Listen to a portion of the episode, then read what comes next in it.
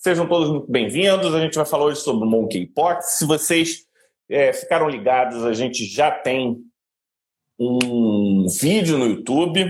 A gente gravou nesse fim de semana porque a gente não poderia deixar de falar sobre esse assunto, porque, como a gente estava dizendo, o Pele Digital nasceu de uma pandemia, a gente está já diante de uma outra pandemia e temos muitas dúvidas, muitas perguntas, muitas questões. Eu vou começar no top 5 de hoje com o nosso virologista de plantão, está sempre atento, está sempre ligado. E a pergunta é a seguinte, Omar: O que é monkeypox? Essa é a pergunta de hoje.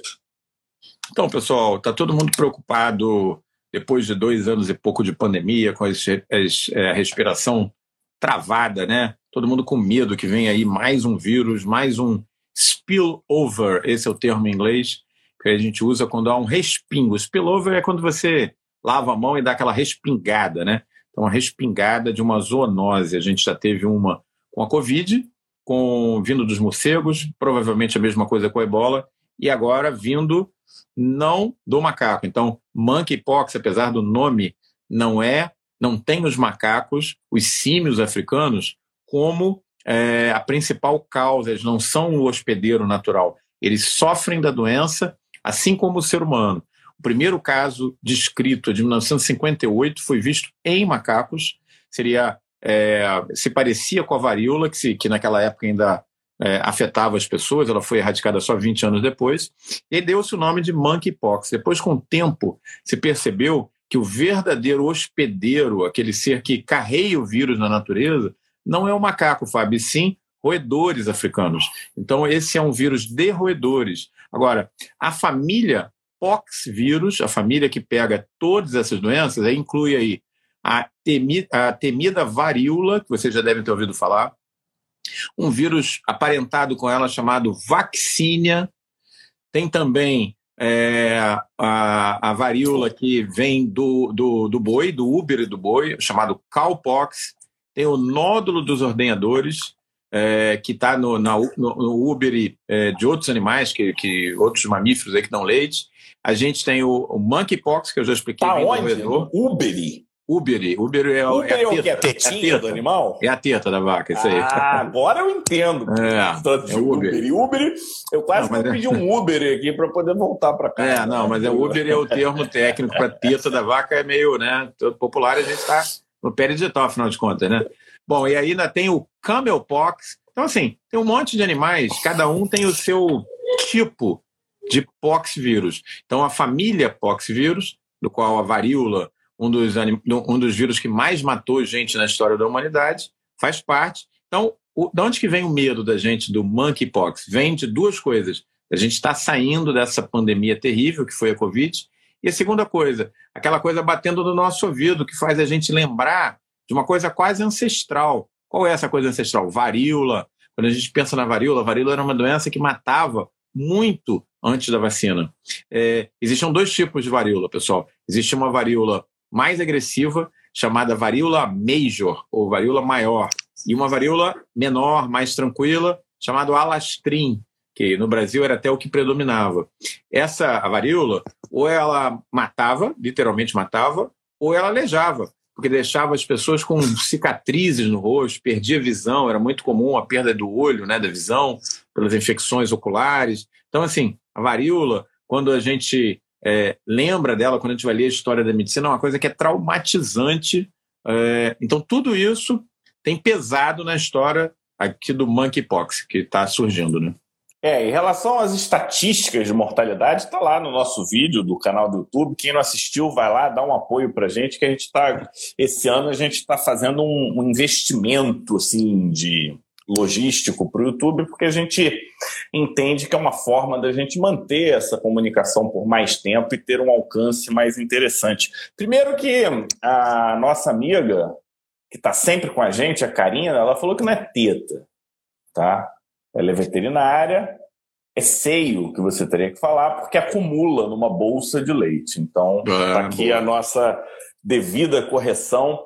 Então a gente pode dizer. Por mas, Karina, vem cá, mas o, o, termo que eu usei, Uber, não está correto? Fala aí para mim. Já que. É. Tira essa dúvida aí pra gente. Eu me referi como Uber da vaca. Eu acho que, acho que serve, né? Então vamos, vamos já saber tecnicamente como é que isso funciona. Quem está com a gente, se puder fazer um print da tela, publicar, marcar o pele digital. Agora... O pessoal dos bastidores está falando aqui. É, deixa eu tirar uma dúvida aqui em relação ainda à definição de monkeypox. Eu acho que um, um aspecto interessante é que nós podemos definir o monkeypox como uma zoonose. Não porque... Está corretíssimo. O Uber dava... É corretíssimo. Ah, garoto. Ah, garoto. Uma, uma sábio das paradas, não é, não é pouca coisa, não. É, é, uma, é uma zoonose. Eu acho que esse é um conceito importante, pelo menos até o momento. É, o conceito de zoonose está diretamente ligado ao monkeypox, mas erroneamente associado ao macaco. Né? Isso. Então, são pequenos roedores, e você pode até falar, né? Já te, tem alguns roedores, pelo menos uns três roedores aí, que são suspeitos de serem Suspeito. carreadores. A gente ainda não tem um conhecimento é, específico relacionado a monkeypox. Eu acho que um outro conceito interessante do monkeypox que é uma infecção viral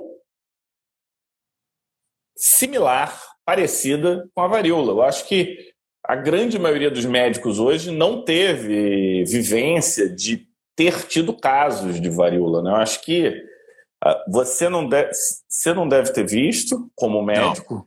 Não. Né? Você não deve ter visto como não, médico. Foi, Seu pai deve ter visto como médico. Foi erradicado, cara. Foi erradicado. O último caso descrito na literatura é 78. Isso na África. No Brasil já não tinha alguns anos antes. Eu sou de 67. Hum, nessa época eu estava em fralda ainda. Estava ainda, né? Nosso Talvez pai. Teu seu... pai não tenha visto, né? Meu pai, Talvez. meu pai deve ter visto, é, já um menos. Outro, né? É, o, o teu também, menos ainda, porque eu acho que é mais novo do que meu pai. Agora, é, a geração anterior aos nossos pais, os médicos que clinicaram lá no início do século XX, esses viram muito, esses viram muito. Tá, então esse é, então esse é um, um aspecto importante. E antes da gente entrar no nosso top 4, é, tem aspectos virológicos, né? Porque. Mas peraí, calma. Antes da gente ir para o aspecto virológico, vou te contar uma história que não sei se você sabe, pessoal, que vocês estão ouvindo aí. Qual que é o leite condensado? Onde que leite condensado e poxvírus têm relação? Você sabe? Sabe qual é o eu leite sei, condensado? Eu já ouvi de você. Sabe qual é o leite condensado mais famoso no Brasil? Não estou fazendo propaganda aqui, não estou ganhando nada para isso, mas é o leite condensado moça, né? Todo mundo come leite moça. Aí você pode, se você não achar, você pode comprar o, esse novo que tem agora, Piracanjuba, Aí tem o. Tem, tem um montão de marcas, né? Vocês sabem por que, que o leite moça tem aquela moça na frente carregando aquele pote de leite na cabeça, aquele balde de leite na cabeça, com aquela pele alva? Você sabe por quê, Fábio? Porque a varíola ela deixava cicatrizes e marcas no rosto das pessoas. E como no úbere das vacas, quando a teta da vaca existia o cowpox, que fazia reação cruzada com a varíola, as é, ordenhadoras de vaca, elas faziam a inoculação na mão do cowpox, que era uma forma branda. Daí, foi daí que veio o vírus da vacínia, que foi usado para imunizar toda a humanidade contra a varíola. E elas nunca faziam lesões, portanto, desfigurantes no rosto. Então, durante muito tempo, o ideal de beleza feminina eram as leiteiras porque sempre tinha uma pele perfeita. Quem não era leiteiro não tinha inoculação acidental na mão, fazia varíola, ficava cheio de cicatriz. Olha que legal. Então, hoje, no século XXI, qual é o, o ideal de beleza? Ah, o ideal de beleza são, sei lá, as modelos, as supermodelos. É, qual que era o ideal de beleza nos anos 80? Ah, eram as aeromoças, né? Sei lá, aí vai mudando de acordo com a época. Qual que era o ideal de beleza no século XVIII, século XIX? As leiteiras, quem tirava leite das vacas porque a pele ficava perfeita. Legal essa história, né? Sabe onde está tudo documentado e bem demonstrado e, e, mostrando a relação disso com o desenvolvimento da vacina que eliminou a varíola? Sabe onde tem isso, Mar? Tem no nosso curso de vacinologia do Pé Digital. Está lá no nosso canal, lá no canal do YouTube. Lá então a gente faz toda essa conexão histórica para vocês pessoal está achando interessante. E essas observações históricas trazem resultado, né? No caso da varíola, a gente teve uma eliminação. Mas o que eu ia trazer em relação à, à virologia é que quando você ouve quem não lembra, quem não associou, varíola em inglês é smallpox. Né? E a gente está falando de monkeypox. Enquanto o Covid matou 6,21 milhões, a varíola matou 300 milhões contabilizados, né? Porque fora que não foi contabilizado de mortalidade relacionada à varíola. Imagina é... que morreu de varíola, cara, quando os europeus chegaram aqui no continente americano e a varíola comeu solta aqui em cima dos maias, astecas, incas. Isso não é nem contabilizado. Não é contabilizado. A gente não sabe quantos morreram. A gente não sabe quantos ameríndios viviam na, nas Américas. Milhões, né? A gente acredita. É... Tem relatos, por exemplo, pessoal, de, dos primeiros é, navegadores no Rio Amazonas, o tal do Francisco Orellana, de 1512, cruzando aí a cidade, a área de Manaus, Santarém, e dizendo que ele via milhares de fogueiras nas laterais, do, na, na, nas margens do Rio Amazonas, e viviam milhões de pessoas no Rio Amazonas. Aí, é, quando os bandeirantes chegaram lá, começou realmente a, a colonização dessa área, ninguém viu nada. Então eles acharam, pô, esse Francisco Orellana gostava de contar história, não existia isso. Mas aí, com o passar do tempo, com as escavações, eles foram vendo que existe nas nas laterais do Rio Amazonas, a famosa Terra Preta do Índio, existem realmente cerâmicas mostrando grandes cidades que viviam ali. O que, que aconteceu com esse pessoal? Provavelmente foi dizimado pelas doenças trazidas pelos brancos, e aí entra na conta varíola, entra febre amarela, entra gripe, entra sarampo. E por que, que não dá para ver as ruínas, diferente do Egito, diferente do, sei lá, lá do, do, do Camboja?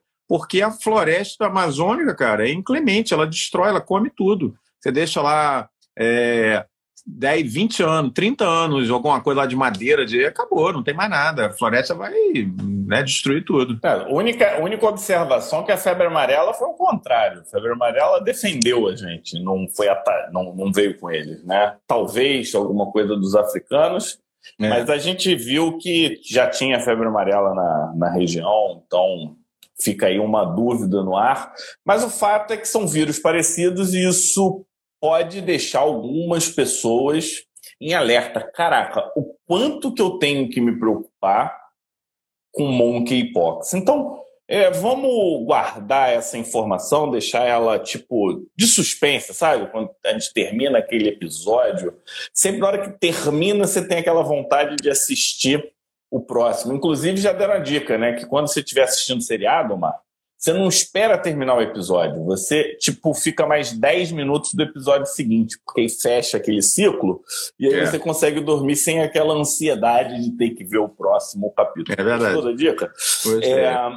Eu queria então saber, Monkeypox ficou meio confuso, foi descrito lá na África em 1958 Aí a gente eliminou a, a varíola, 1979, 8, maio de 1980, ou seja, quanto tempo? 42 anos depois, a gente tem essa notícia do monkeypox. Mas como é que ficou a epidemiologia do monkeypox? Mas eu queria essa epidemiologia antes do que a gente está vivenciando nesse momento. Como é que era essa epidemiologia? Então, o monkeypox ele foi descrito em macacos em 1958 reforçando que não é uma doença originária dos macacos. Eles sofrem da doença como os seres humanos sofrem. Exemplo. É uma doença que afeta primata, né? É, primatas. Assim. É como a febre amarela. Quando tem esses surtos aí de febre amarela, como é que o pessoal desconfia? Ele começa a achar um monte de macaco morto nos parques, aí nas áreas ecológicas. Então, se a doença ele fosse o hospedeiro, ele não morreria da doença, né? É a mesma coisa no monkeypox. Então, escrito em 58, primeiro caso descrito em seres humanos, pessoal, 1970, 12 anos depois. É, e aí, conforme a vacinação para varíola parou de ser feita, a doença estava erradicada, em 78, 80 foi considerada erradicada, lentamente o monkeypox começou a se erguer. Então você vê os dados, são preocupantes, Fábio. Você vê uh, a linha de casos novos de monkeypox praticamente junto ao chão, junto ao zero, anos 70, anos 80. Quando entra nos anos 90, você começa a ver ela subindo.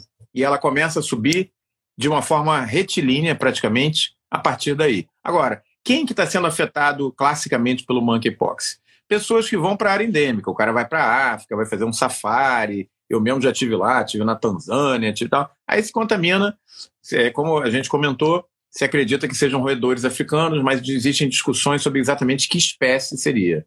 É, existem é, também as pessoas que se contaminam é, comprando animais exóticos da África, como pets, né? Então o cara não quer ter um cachorro, não quer ter um gato, não quer ter um papagaio, um periquito. Ele quer ter um cão da pradaria, um suricato, é, que é suricato é aquele bichinho lá do, do Rei Leão, né? Tem o Rei Leão, tem o Pimba, né? que é aquele javali gorducho, e tem o suricato, que é aquele outro que só gosta de ficar comendo larva, né?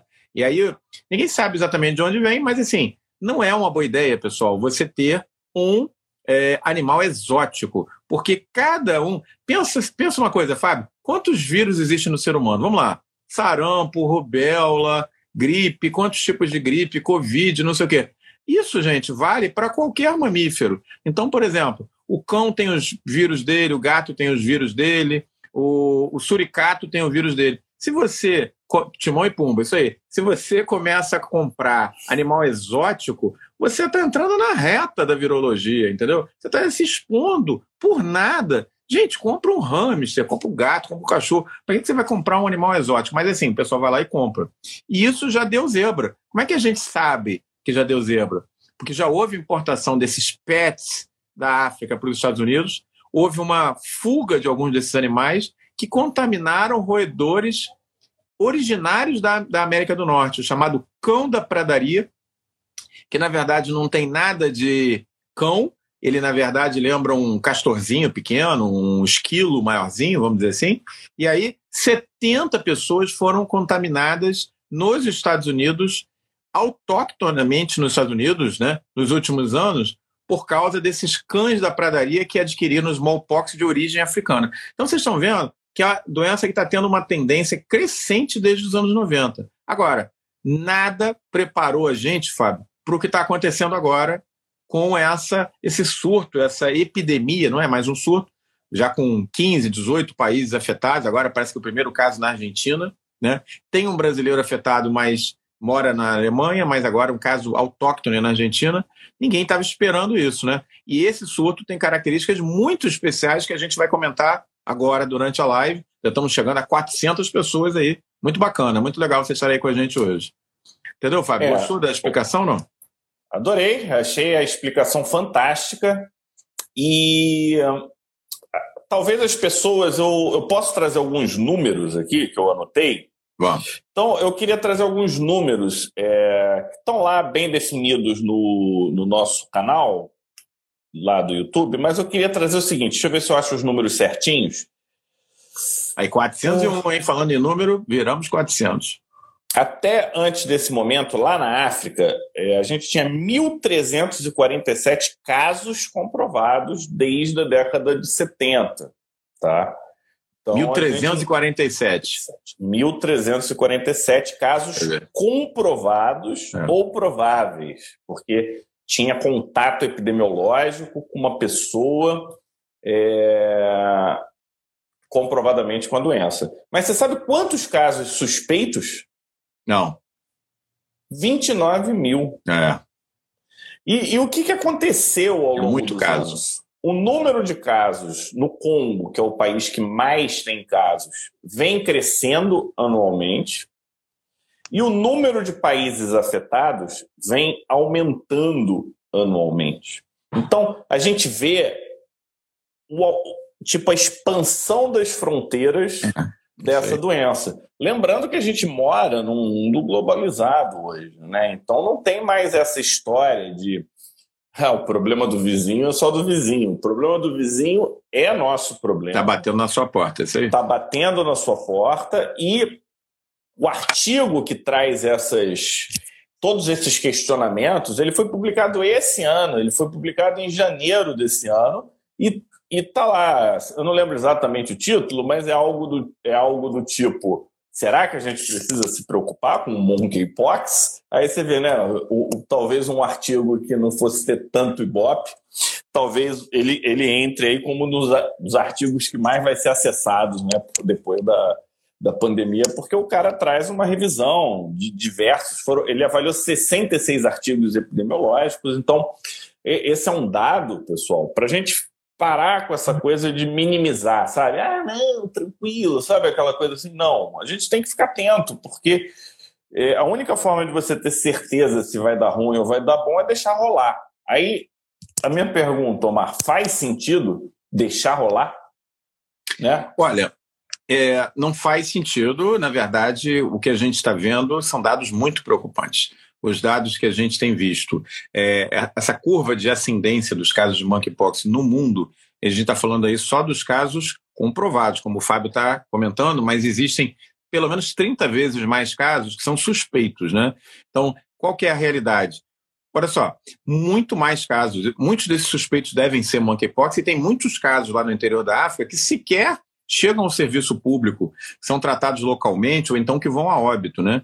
Então, provavelmente o número de casos é muito maior e crescente, né? Quando você vê essa curva no sentido crescente, apontando para cima, ela é preocupante. Então, esses dados eu estava vendo hoje, eles descolam né, a partir dos anos 90, não à toa, porque o que, que acontece a partir dos anos 90?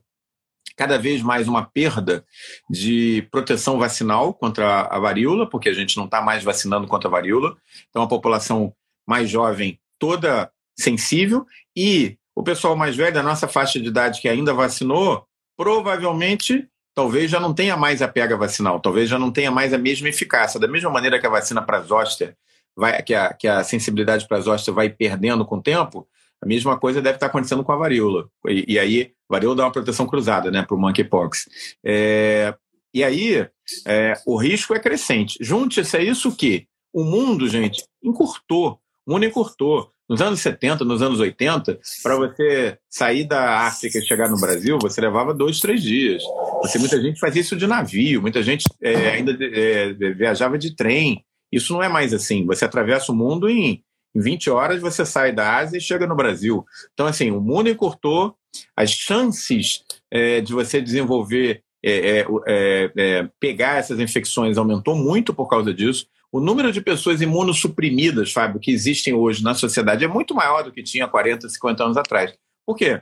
A pessoa tinha um câncer grave, a pessoa tinha uma doença reumatológica grave, frequentemente ela ia a óbito. Hoje ela tem tratamentos que mantêm ela viva, com boa qualidade de vida. Só que a imunidade dela cai. Então, essa pessoa que está com transplante, um transplante renal, um transplante hepático, que tem um câncer qualquer grave, uma leucemia, um câncer de mama disseminado e que está se mantendo, graças a Deus, bem através dos tratamentos modernos, ela é uma pessoa que tem uma chance maior de contrair essas infecções. Então, é a tempestade perfeita. A gente está vendo uma curva de crescimento do vírus, a gente está vendo a tecnologia encurtando o mundo, a gente está vendo cada vez mais as pessoas querendo ir a locais exóticos, né? Então, antes o cara tirava férias onde? Paris ou é, na Disney. Hoje o cara quer fazer rapel lá na África. Então a chance de ele pegar um vírus aumenta, mas é verdade. E aí você vai ver um monte de a população de imunossuprimido aumentando no mundo. Junta tudo isso, gente.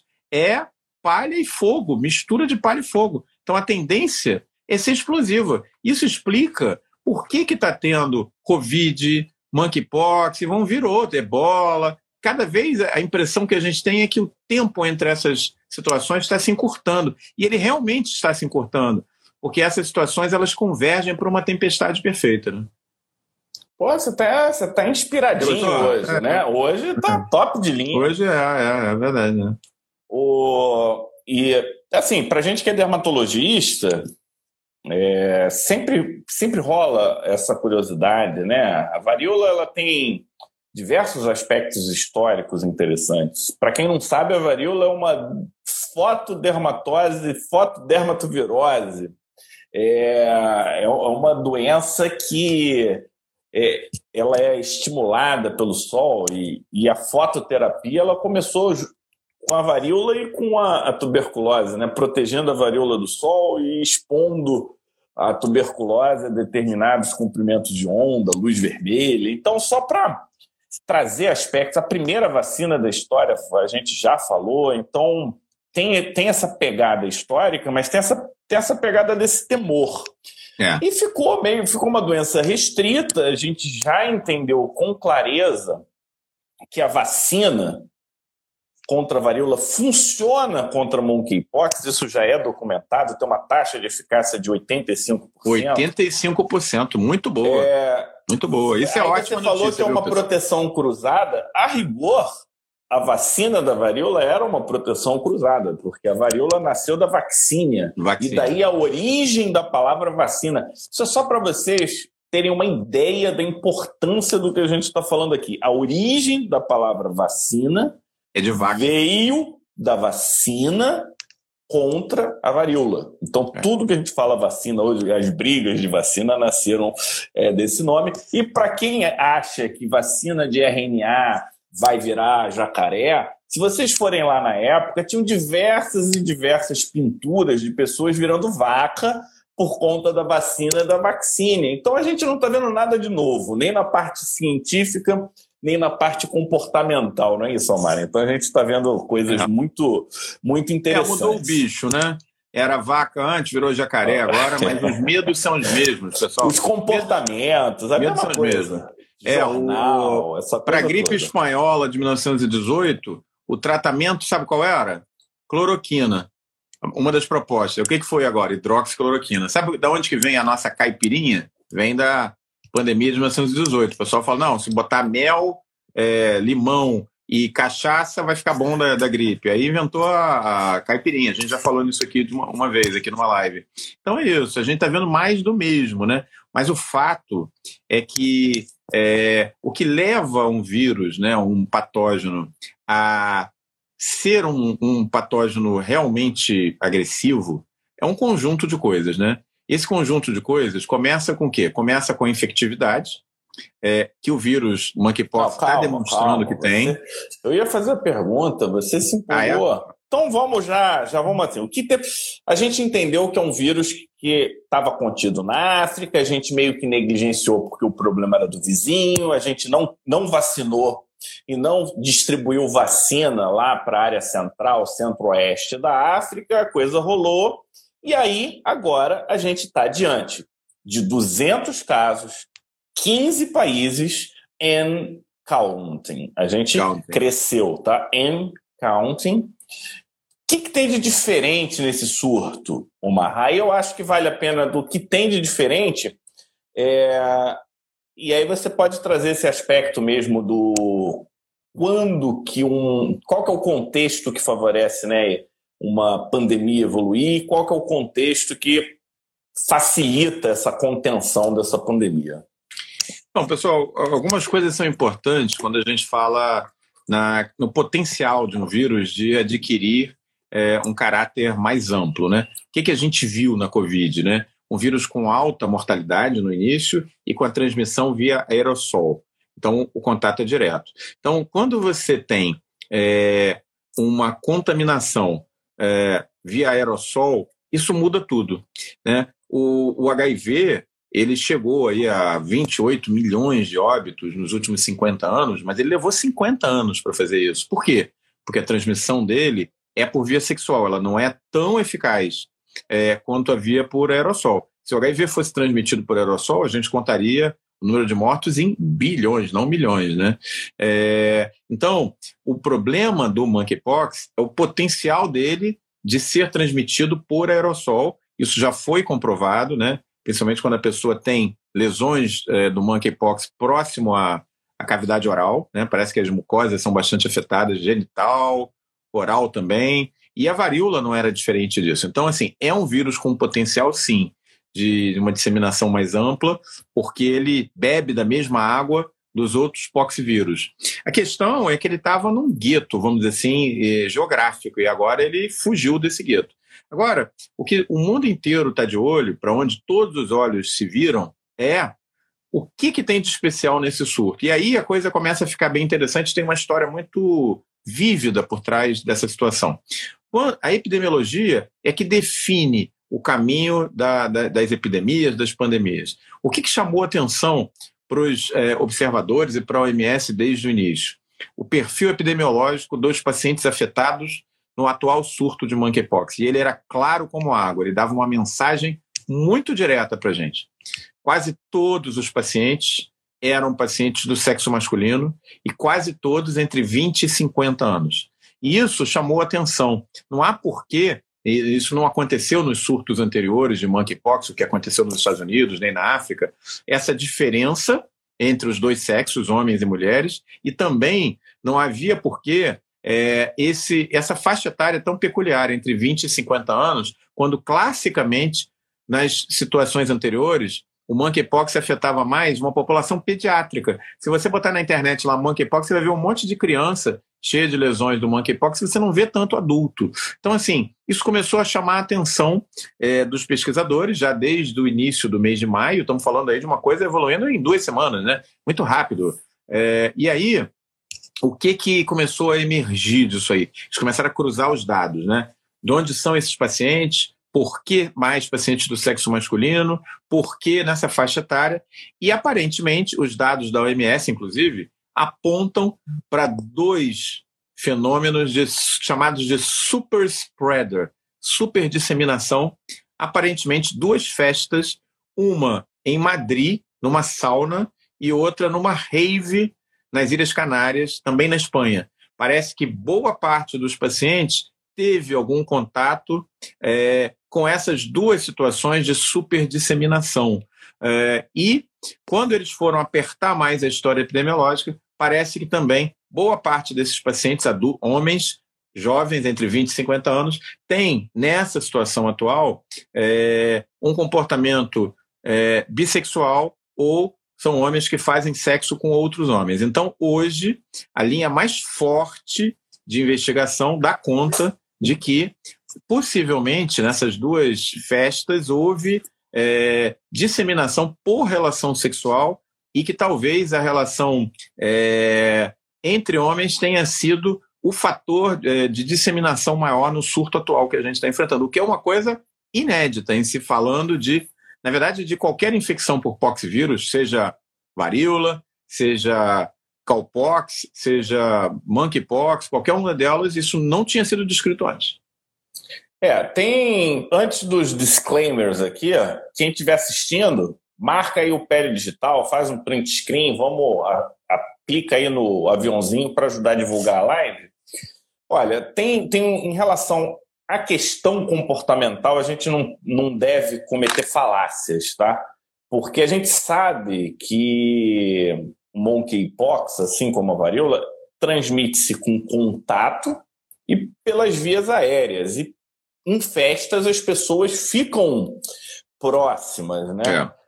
É, não tem uma relação ainda clara se as pessoas que tiveram relação com alguém é, é, não tem tipo, não, não tá casado, né? Isso ninguém mostrou, pelo menos eu não, não achei essa informação. É. Tipo, o fulano da Inglaterra teve relação com o cara da Austrália que teve. É, e os dois tiveram monkeypox. Então a gente não tem isso desenhado. E eu tô dizendo isso por quê? Primeiro, para não achar que é uma doença de homossexual, não é. é talvez tenha sido um comportamento que tenha facilitado a disseminação da doença. Dois é que a gente não tem um vínculo com a África, algo completamente novo, Omar. Porque cadê? Cadê esse vínculo? É. Então é possível. Cadê o paciente alguém... né? É, é possível que alguém da festa tivesse, mas a gente não sabe. Então, esse é um dado curioso, é um dado preocupante, tá? É... e aí você, antes de eu de eu te interromper antes, o que, que aconteceu? Você estava me falando de características que podem estar relacionadas à disseminação. O pessoal está perguntando aqui de sintoma, quando suspeitar. Calma que a gente já, já vai falar disso. Mas existem algumas características que facilitam e ou dificultam uma determinada infecção a se disseminar.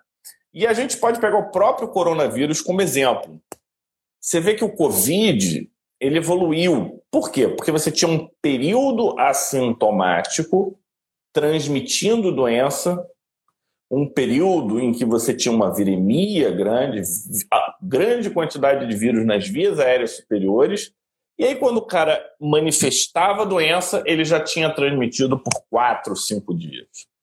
Quando a gente pega coronavírus anteriores, como a MERS, que é mais grave, com uma letalidade maior, é, os sintomas coincidiam com o período de transmissão. Então você consegue fazer o que as pessoas fazem no início de uma pandemia, principalmente quando a gente não tem tratamento, que é o quê? Conter, isolar, quarentena. E essa é uma outra característica interessante. Os casos estão pipocando, só que você não consegue fazer essa correlação de sintoma e a transmissão. Você não consegue conectar o doente A com o doente B. Eles estão aparecendo soltos. E isso é um dado também interessante e novo, a segundo aspecto, que seria uma transmissão assintomática possível, né? E esse é um outro dado muito, muito preocupante relacionado ao smallpox, é o monkeypox, que nós temos uma população que a minha faixa etária foi a última, eu fui o último ano a ser vacinado, é, se eu não me engano, se eu não fui o último, foi o penúltimo, sabe? Tipo, sou de 75, então talvez 76. Teve até uma colega aqui perguntando: será que eu fui vacinado ou não? Estou na dúvida. É só olhar o braço. É. De um lado você tem a tuberculose, do outro lado você tem o, o a da varíola a cicatriz vacinal. Eu acho que eu vou fazer essa foto dos dois lados e vou publicar. Eu tenho as duas marcas, você deve ter também. É, Fica aí. Então, esse é um, um outro aspecto é, interessante. E tem um, ter, tem um outro aspecto, assim, se está acontecendo tudo isso, nós viramos reservatórios dessa doença, a gente pois se é. comunicou com algum outro reservatório urbano, cara, muita pergunta, é, é, eu lembro quando a gente começou lá no, no Covid, né? Era muita pergunta. Agora a gente está rápido, a gente está ágil e já tem um monte de informação. Só para vocês terem uma ideia, já tem duas cepas. A cepa americana, ela recebeu um nome. A cepa de Portugal recebeu outro nome. Já fizeram a correlação dessas cepas. Já sequenciaram o genoma. É, eu estou falando aí, né? O genoma está publicado. É. Esse genoma, então, ele foi comparado com o que foi isolado da, da, da, do Reino Unido em sei lá que ano que foi, e já compararam com a versão do Congo, a versão do mais oeste, e parece que está mais relacionado ao oeste. Então, a dos Estados Unidos é MA001 e o de Portugal é PT001 parece que eles são muito parecidos, tá? Mas já tem uma variação genética quando comparado com o original africano. Então a gente já tem variações, a gente tem cepas, porque a gente sabe que vírus é assim, vírus é rápido e a gente tem uma pergunta que é uma pergunta paralela, né? Qual que é o risco desse vírus ele ficar tão letal quanto o da varíola. Então, então por só números, né, para o pessoal. Varíola hemorrágica, que é a varíola major que o Omar falou, taxa de mortalidade que chegava a 90%, média das varíolas de 30%. Mas a varíola minor, como é que era o nome que dava? Alastrim. Alastrim. Alastrim ela tinha uma mortalidade abaixo de 10%. Quando a gente vem aqui com a com monkeypox, a gente está falando de uma mortalidade média de 11%, ou seja, a mortalidade média dela está acima da mortalidade alta do Covid. Então a gente está falando de um vírus com um potencial de mortalidade alta. Mas essa variante tem uma mortalidade 3 e 6, 4, entre 3 e 4 ali, sendo que fora da África esse vírus nunca matou ninguém. É, nesse então, caso tem... agora não teve nenhum óbito, até agora ninguém. E até agora não teve nenhuma, nenhuma morte. Então, tá, esse é o cenário que vai se montando, esse é o cenário que está na nossa frente, isso é... Não, não dá para ficar de bobeira, não.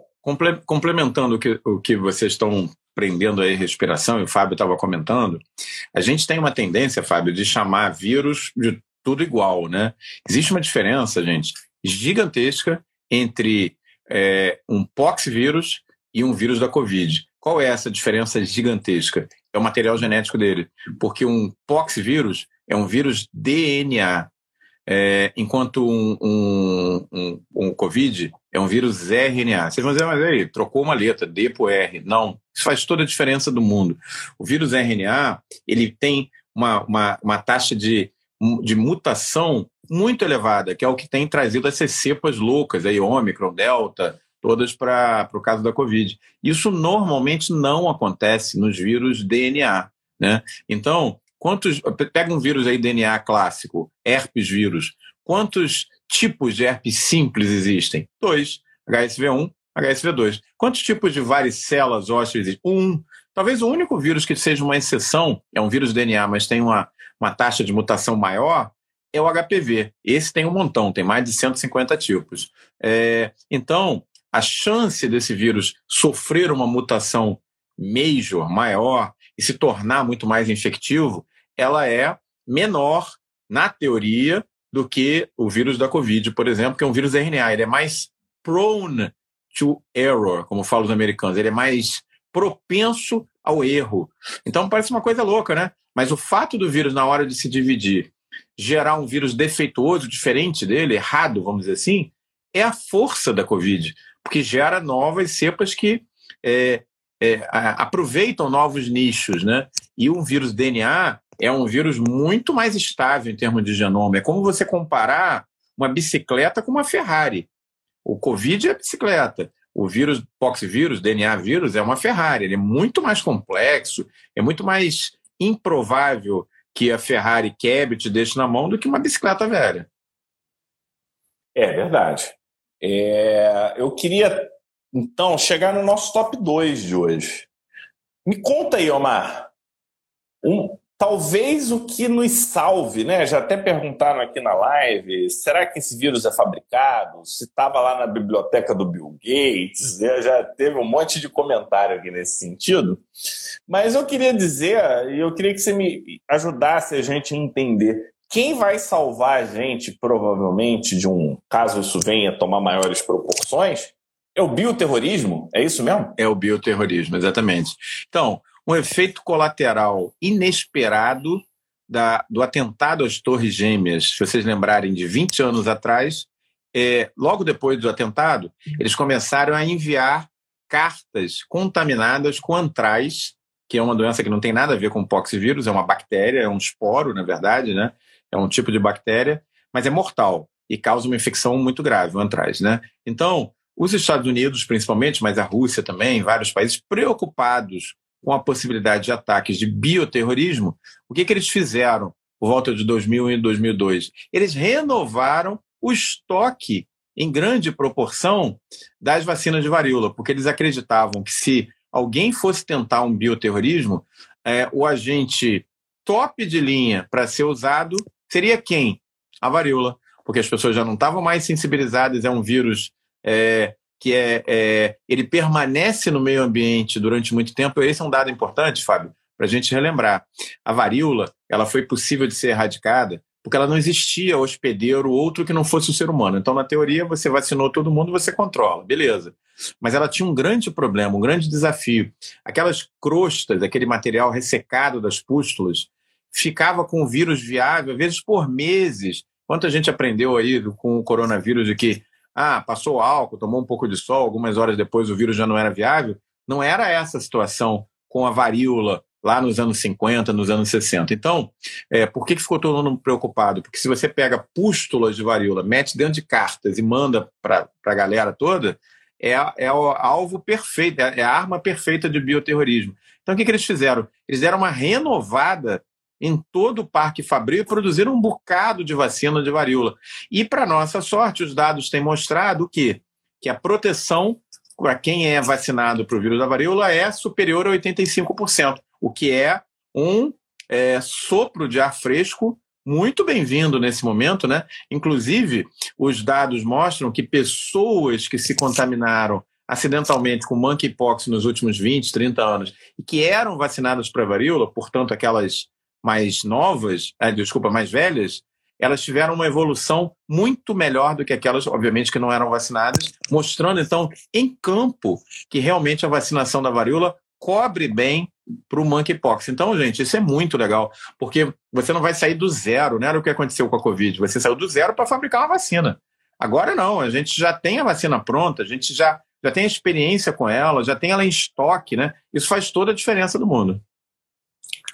É, inclusive, os Estados Unidos investiu já, já investiu 120 milhões de, dó de dólares para renovar o seu estoque vacinal. Enquanto tem gente que vai ficar discutindo aí, será que vacina, será que não vacina, será que isso, será que aquilo, Estados Unidos já fez lá o dever de casa, né? o dever de casa dele e tem um ponto que funcionava bem com a varíola, que é uma estratégia vacinal que o Omar ele vai dizer o nome para a gente já já. E essa estratégia vacinal funcionava bem com a varíola, por quê? Porque o, o início da transmissão batia com o início dos sintomas. E o raste cutâneo ele era rápido, junto com a febre. Eu não sei se isso está acontecendo exatamente dessa forma no monkeypox. Geralmente, monkeypox, você tem um quadro viral febril antes do. Três ou quatro dias, pelo menos. É, então aí fica um período aberto. Se você não tem contato epidemiológico, você tem três, quatro dias de transmissão, pelo menos antes do, do surgimento das lesões. Depois que surgem as lesões, quem, quem olhar uma vez é, não vai ter tanta dificuldade. Inclusive, Omar, é, para quem gosta de infectologia, para quem gosta de é, estudar o assunto, para quem acha que medicina não é só o que cai na prova, mas tem muito conhecimento interessante, muito conhecimento atualizado. Olha, olha como é que a gente conseguiu trazer rápido para as pessoas é, as informações, porque a, a visão está estruturada, a gente já tinha feito tudo montado. A gente tem a comunidade infecciosa, que já já vai virar Infecto Expert. Só para você ter uma ideia, a gente tem 191 vídeos lá dentro, dividido em 71 capítulos. Quem tiver interesse em fazer parte, assistir, mergulhar na infectologia, e tudo isso que a gente vai criando vai entrando lá e vai virando um verdadeiro Infectoflix. A gente podia até criar esse nome é. e falar Infectoflix no futuro. É, eu vou pedir para o pessoal botar o link lá da comunidade dentro do nos stories do, do Pele Digital. E é isso aí. Então a gente tem a possibilidade do bioterrorismo estar nos salvando. Então a gente está falando é. da vacina, que é 85% eficaz, é, e vale a pena. Eu não entendo por que não vacinar. Agora, é uma vacina que deixa marca, tá, pessoal? É uma vacina que é, vai. Toda, vai toda vacina, Fábio, é, tem risco de escape viral. Essa vacina, ela, era, é, ela é uma vacina de vírus vivo atenuado. Né? Lembrando que ela é feita com vírus da, é, da vacina é, se introduziu um novo vírus na natureza, né? Porque a história foi a seguinte: eles isolaram o vírus do cowpox, começaram a vacinar. Aí é, eles perceberam que esse vírus, é, que eles nem sabiam disso antes, né? Ele era tinha um comportamento benigno e com isso esse vírus foi introduzido na natureza, chama-se vacina. Ele não existia antes, né? É, fazendo uma correlação, é mais ou menos parecido com, com a vacina para. Não conta muito, não. Varicela. Deixa o pessoal ir lá no, é. no nosso canal do YouTube. O, o, vírus da, o vírus da varicela, como é que foi? Eles descobriram numa família japonesa chamada Oka que existia uma cepa mais benigna. E eles começaram a vacinar, chama cepa Oka. Até hoje se faz. As vacinas mais antigas para varicela e para zoster eram feitas em cima dessa cepa. O que aconteceu com o vírus da, da varíola foi mais ou menos isso. Eles viram uma cepa mais benigna e que acabou criando, sem querer, uma nova doença, vacina, mas que, graças a Deus, não é agressiva.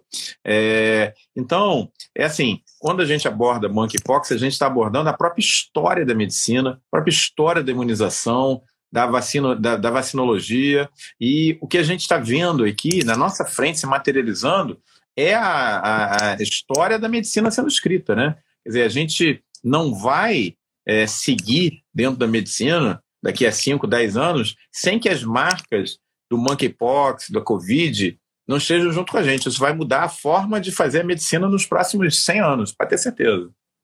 Ó, o pessoal que não tem vacina, o papai não levou para vacinar, porque essa é. vacina, essa vacina marca. Além da vacina, é, existe um remédio que age contra todos os pox vírus, ortopox vírus, vamos botar assim. É. é um antiviral que ele tem uma sigla ST246, ou então tem o nome de tercovirimate. Eu não conheço a medicação porque, é, a rigor, não era uma doença que estava no nosso radar, né? Mas olha outro dado: nenhuma informação deve ser jogada fora. Eu estou assistindo, inclusive, um, uma série, você que gosta de, de história, chama-se Last Kingdom. Já ouviu falar dela? Não. Então, não. Ela, ela pega a, a o, o, foco ali é a Inglaterra na época ali, sei lá, 700 depois de Cristo, uma coisa assim, na época que a Dinamarca estava entrando e, e tinham vários reinos, né, lá que compõem dentro daquela ilha. E aí um, um ponto que me chamou a atenção é que tinha um dos caras lá que ele era muito preocupado com documentar, escrever, escrever. E isso a gente viu com a medicina inglesa. A med... Aonde os ingleses entraram, a documentação. Então, o que aconteceu na Índia, o que aconteceu nos Estados Unidos e todos os locais onde os ingleses estavam, a gente tem informação, eles tinham as revistas tinha essa discussão e essa, essa realmente eu acho que foi a grande contribuição e o berço do que a gente tem hoje de artigo científico, né? Então, é, a doutora Pen, inclusive, está dizendo que adorou a série. Eu, eu descobri agora, eu estou vendo agora. E além disso, já perguntaram aqui, Omar, quais são as medidas que a gente tem que ter de proteção quando a gente vai cuidar e atender um paciente suspeito? Então, é, como a gente está com pouco tempo, a gente precisa, além de responder isso, responder uma das coisas que o pessoal está perguntando aí direto, que é como que você observa as lesões de pele do, do monkeypox, né? Então, é, a erupção, né? A gente não tem experiência pessoal, né, Fábio? Porque não tem essa doença no Brasil, né? Mas é, é a referência de literatura que você começa com um quadro é, viral, um quadro de febre, um quadro de prostração, um quadro que a pessoa fica dinâmica, às vezes tem queixa de dor muscular, de indisposição, podem ter lesões é, avermelhadas na pele e depois elas são, vão sendo substituídas por lesões que formam pequenas vesículas, pequenas bolhas na pele, com conteúdo depois purulento, pus, portanto. Então, pessoal, na fase inicial, não é muito diferente de uma catapora, não é muito diferente de uma, de uma varicela, né? Eu tive, Fábio, de... Então, já vamos aqui, olha, o Omar já está respondendo no nosso top 1. Quando que devemos suspeitar de monkeypox? Então, é, desde sábado que eu fiz a primeira postagem de monkeypox, eu já recebi aí, sem brincadeira, uns quatro colegas e pessoas me mandando fotos de crianças com lesões, é, perguntando se era monkeypox. E, na verdade, os quatro casos até agora eram de catapora, né? Mais provável, obviamente, é que seja catapora. Inclusive, uma amiga minha, que é de Angola, tava, me ligou desesperada, me mandando mensagem, porque o filhinho dela estava cheio de lesão de pele pustulosa. Será que você é monkeypox? Então eu falei, calma, isso provavelmente nada mais é do que catapora e realmente está respondendo bem com tratamento para catapora, que tem tratamento específico. Então, é, parece que nesse caso, o surto agora, diferente de situações anteriores, muitas lesões próximas à cavidade oral, muitas lesões genitais também sendo descritas, né? E, como qualquer doença, né, Fábio? É, gente, o que a gente vê clinicamente, pessoal, é a ponta do iceberg. Tem um enorme contingente de pessoas que têm a infecção e às vezes nem manifesta, manifesta é, lesões é, mais extensas. Quantos pacientes aí se descobrem soropositivos para Covid e nem sabe que tiveram é, o quadro de Covid. Isso vale para qualquer infecção, né? É, então, é, são esses os quadros que a gente tem que ficar de olho e os cuidados não são muito diferentes daqueles é, aplicados para a Covid, que a gente se foi treinado agora eu, nos últimos dois anos. Mas eu acho que dá para a gente facilitar um pouco mais a vida do pessoal, que realmente o, a catapora, que é o chicken pox, só para vocês, é. que aí era um, que é um diferencial, é outro grupo de vírus tal, mas o fato é que é, clinicamente confunde então tem um período de incubação que é muito variável, tá? E parece que isso é uma característica do monkeypox. Ele tem um período de incubação mais longo, que pode chegar até quatro semanas. Então fica entre cinco dias e vinte e muitos dias, e aí é, esse é um aspecto curioso. O segundo aspecto que você pode ter é um período de pré-cutâneo, vamos chamar assim, de pré-cutâneo, em que você vai ter início abrupto, febre alta, acometimento de linfonodos, né, e dor, dor inespecífica, né, dor aqui, dor ali, igual a idade, né, não tem nada muito, pelo menos eu não li nada assim, tipo, o linfonodo aqui fala a favor, o dor acular fala a favor. Você chegou a ver alguma coisa nesse aspecto? Não, não, não vi. Então, parece que é bem inespecífico mesmo. E aí, você vai ter um é, entre o primeiro e o terceiro dia da febre, você vai ter o rash. Então, eu acho que o período perigoso é o período de febre sem rash, que na teoria você pode transmitir, pelo menos considerando o conhecimento atual que a gente tem. É. O rash ele começa no rosto e ele vai para os membros superiores. Então ele não desce para o tronco, ele vai para os braços e ele tende a ser muito mais monomórfico do que o, a catapora. Então você não tem. Se, o, o que tiver no rosto é tudo igual. O que tiver no braço é tudo igual. O que você vai ter de diferente é do rosto para o braço. Ou seja, aí é só a gente. Se apareceu no segundo dia, você vai ter o igual um dia mais jovem. É, é, essa, essa plasticidade de raciocínio, pessoal, vocês têm que ter, porque senão vocês vão achar, olha, o rosto está diferente do ombro, está diferente da mão, então é. Não, é a mesma lesão em momentos diferentes é, para não confundir. Quando você vê catapora, você vê uma lesão nova com uma lesão no meio do caminho, com uma lesão já em crosta. Então, isso você não vai ver. Polimorfismo regional, né? É, esse polimorfismo regional não vai ter. Não sei se, se expliquei direito, ajudei o pessoal? O que, que você acha, Elmar? Você acha Acho que... que sim, é isso aí, pessoal. É, você vai ter a doença da cabeça descendo para o corpo. Né? Então, as lesões na cabeça, quando você chega a ter a lesão no corpo, a lesão da cabeça já está secando. Né? Então, aqui dá a pústula, aí seca, fica aquela crosta feosa e tal, e aí a lesão está descendo. Na, na catapora não é assim, é tudo misturado, né? Você tem lesão nova, lesão antiga, tudo junto. Ali não, você é por setores do corpo, entendeu? Então essa é a diferença. A outra coisa, catapora pega, pensa o corpo da gente como se tivesse um eixo central, é ali que vai pegar. Essa, os, os poxes da vida, né? O, o, o monkeypox, a varíola era assim também, pega mais os braços, as pernas, as partes mais periféricas, né? Então você olhando assim, você já tem uma noção se está mais para catapora ou mais para monkeypox. Né? De qualquer maneira, é, na prática, por causa das lesões cutâneas, cutâneas que, que tem, é o grande diagnóstico diferencial no dia de hoje é com a catapora, tá? Então a gente tem que ficar atento, tem muita gente que está super estressada com isso, mas é, a, a, gente não tem casos ainda confirmados no Brasil. O que vocês virem por aí, provavelmente é catapora mesmo, e, e é parecido realmente no início. Precisa do especialista para fazer a diferença, entendeu? É, o diagnóstico para quem. O pessoal está animado hoje, hein? É, vamos. Depois vamos assistir o vídeo, a gente explica com um pouco mais de calma, né? Aqui a gente falou bastante coisa, o vídeo a gente fez bem legal. É... Então, só para diagnóstico, né? Porque existe o caso provável, existe o caso possível existe o caso suspeito e existe o caso confirmado. Caso confirmado, você precisa de laboratório. Então, esses isolamentos virais saíram das pústulas. Tá? Então, só para vocês verem, a pústula tem vírus. Então, você não encosta ali. Você elimina vírus pelas vias aéreas. E existe a chance de ter vírus por via sexual. A gente não, não sabe a clareza dessa informação. Na dúvida, transmite, tá bom? É, então, PCR você identifica, sorologia, com identificação de GG você identifica, viragem sorológica identifica, mas ninguém quer esperar a viragem sorológica num, num momento de, de risco, de, de epidemia. Contato epidemiológico é muito importante nesse momento, muito importante. É, então, quadro febril de pessoa que esteve próxima é, é caso suspeito tá bom? Então é, você não precisa ter.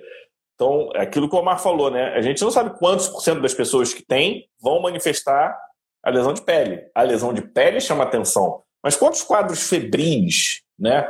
Podem ser, poderiam ser, são quadros mais frustros, passam despercebidos. Em relação a. Não, tratamento já existe tratamento antiviral específico. Específico. Se você tiver acesso, o ideal é isso tem uma taxa de mortalidade, então é, o problema é acesso hoje, né? Não, Mário, a gente não tem acesso a. a o problema é, é, produzir em larga escala e distribuir, né, Fábio? Não é, existe o antiviral, é. ok, mas ele não está dentro do pipeline aí, da, da linha de produção das grandes indústrias farma. Então, até você poder, se realmente você tiver um, uma epidemia de proporções maiores, você tem que programar a, a... Primeiro tem as questões de patente, né, em cima da, da, do antiviral depois você tem que gerar isso em larga escala e você tem que distribuir. Isso demora, né? A gente teve essa experiência aí com. Quer dizer, nem chegou a ter com a Covid porque não chegou a ter um antiviral há tempo para você tratar a Covid agora, que a gente está tendo algumas drogas, parece com um bom efeito antiviral. É, é, diferente no caso agora do monkeypox, porque essa droga já existe. Ela já, já existe uma vacina e já existe um tratamento específico. Isso faz toda a diferença, viu, gente? Para tá. gente enfrentar... A Carla está até chamando a atenção, né? Para vacinação de bloqueio de contactantes. Isso aí. Ela, é, é a estratégia é o ring da varíola... É, a vacinação em anel. É, a estratégia da varíola é a mesma estratégia que se usa no, no, no monkeypox, né? Ela botou 96 horas, eu não tenho certeza se, se o tempo é esse. É, não usa antibiótico. Não usa antibiótico. Eu, a gente já chegou no nosso, no nosso timing aqui. É, a gente vai ter muita coisa para para evoluir nesse sentido. Vamos ficar de olho. Se a gente descobrir alguma coisa que mude informação, a gente traz numa outra live para vocês. Mas eu queria finalizar agradecendo a presença. Hoje a gente bombou quase 500. Por pouco é. a gente não chegou 495 a chegou. Quem não conhecia a gente e gosta de doenças infecciosas, vai, fica o convite para vocês poderem entrar no nosso curso, que não é um curso, é um, é um hub de informação em que a gente traz muita coisa fora da caixa, vamos botar assim, né, Omar? Que não está dentro do, do radar da maioria dos lugares. E, e quero finalizar com a seguinte provocação: será que a gente aprendeu alguma coisa com a pandemia do Covid? Obrigado e até a próxima live semana que vem. Se eu, eu, se eu não me lembro, a gente vai falar de amnésia, não é isso?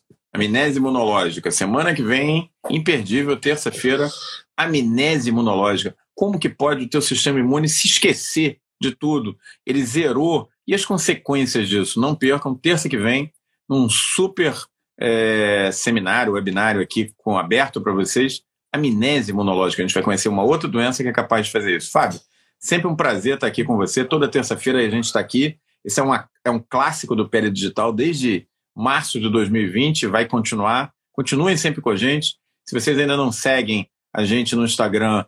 Não deixem de seguir. Eu vi que várias pessoas aqui durante a live começaram a seguir a gente no Instagram. A gente sempre traz as últimas novidades aí, sempre antenado com o que tem de mais novo. E sempre um prazer estar com vocês aqui. Fábio, se cuida. Boa noite para todo mundo e espero que vocês tenham gostado. Isso aí. Grande abraço. Até a próxima. E visitem lá o nosso canal do YouTube, que o vídeo está bem legal.